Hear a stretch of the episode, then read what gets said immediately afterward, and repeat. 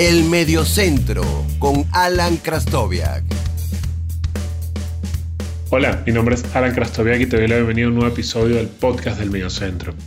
Este es un episodio que tenía tiempo con ganas de hacer. De hecho, los nombres de los jugadores de los cuales les voy a hablar los tenía seleccionados hacía tiempo, pero nunca mm, había encontrado como el momento adecuado para, para grabar este episodio. Es un episodio con cuatro futbolistas que iban a ser reyes, pero que algo pasó por el camino.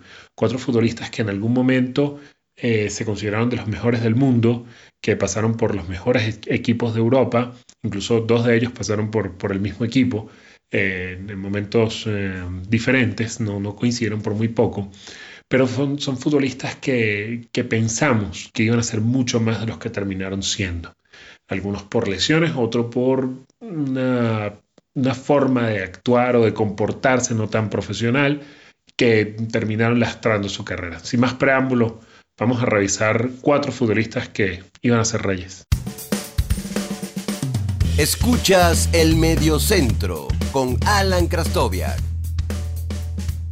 El primer futbolista del cual les quiero hablar es un futbolista que para algunos eh, está sobrevalorado, pensamos que podía ser, que, que, lo valoramos por encima de lo que era en realidad, que dio pequeños destellos de lo que era como futbolista y que definitivamente su comportamiento fue el que se terminó llevando su carrera por delante. Se trata nada menos de, de Mario Balotelli, Why Always Me.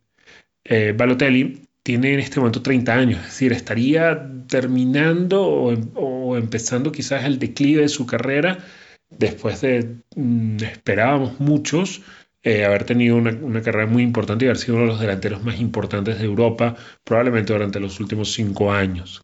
Balotelli inicia su carrera en el Inter, luego va al Manchester City, juega en el Milan, es el equipo del cual es eh, hincha, luego pasa al Liverpool a, a, préstamo, va al Milan de nuevo a préstamo, relanza su carrera en el Niza, sale de los reflectores, ese Niza muy atractivo, donde estaba aquel eh, el, de, el volante que, que, sonó muchísimo para el Barcelona.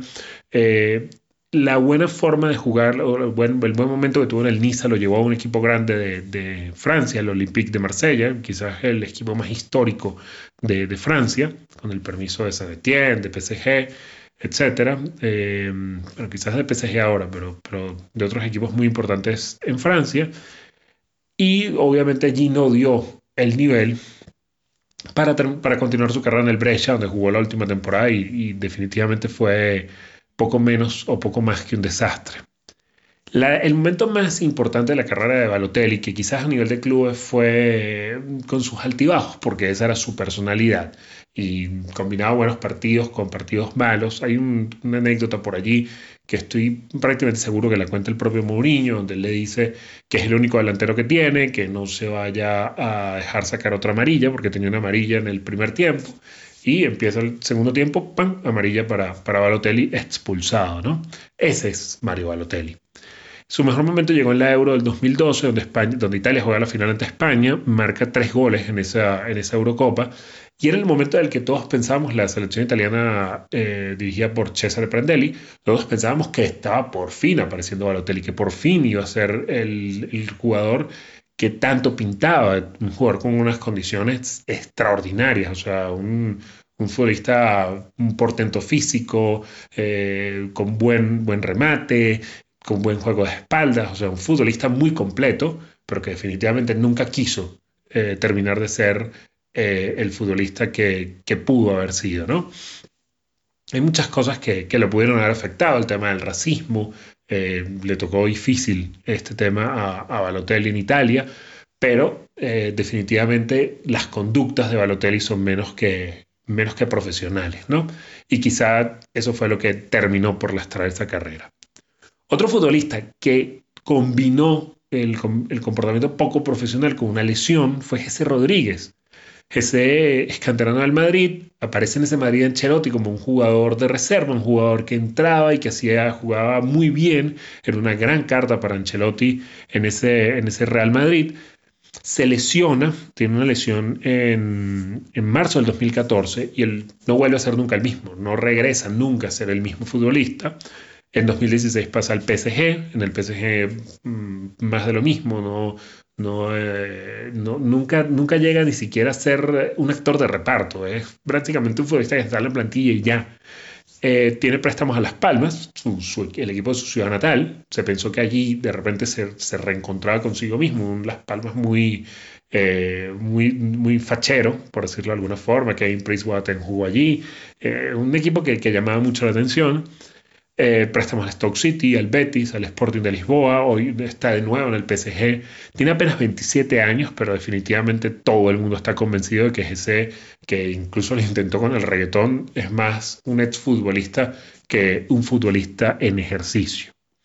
En la siguiente parte de este episodio les voy a hablar de dos futbolistas más que ya superaron los 30 años y que lamentablemente en este caso sí eh, las lesiones y, un mal momento eh, nos terminaron privando de dos, eh, de dos jugadores que parecía que iban a reinar por algunos años en Europa.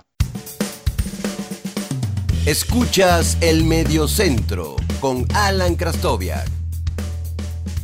Nuri Sahin llegó al Real Madrid en el 2011, en el verano del 2011, nada más y nada menos que después de haber sido nombrado mejor jugador de la Bundesliga en la temporada 2010-2011, cuando el Dortmund gana el título de liga con Jürgen Klopp en el banquillo. Fue el primer futbolista de, ese Dortmund de Klopp que salió del Dortmund y que no resultó.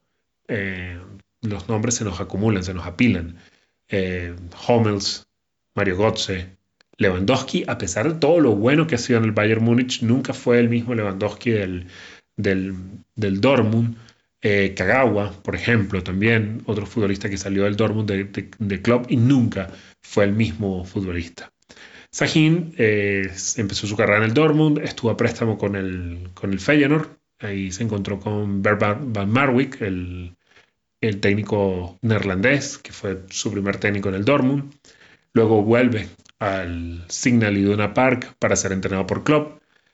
Mm, explota totalmente. Se pensaba que el Real Madrid se estaba llevando un gran fichaje. De hecho, creo que se llevó un gran fichaje, pero tuvo mala fortuna el jugador y también el club.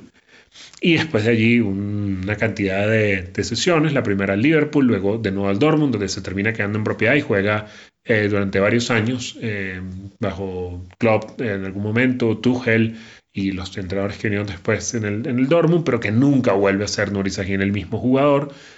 Se va al Werder Bremen, está solamente una temporada allí y hoy, está en el, ante el Sport de la Liga Turca con apenas 32 eh, años. Un futbolista que a esta edad, eh, probablemente todavía, si las cosas hubiesen salido bien, sería importante para el Madrid o para otro club. Eh, nada más tenemos que ver que, por ejemplo, Modric, siendo, siendo mayor que él, todavía sigue dejando destellos de la calidad que tiene.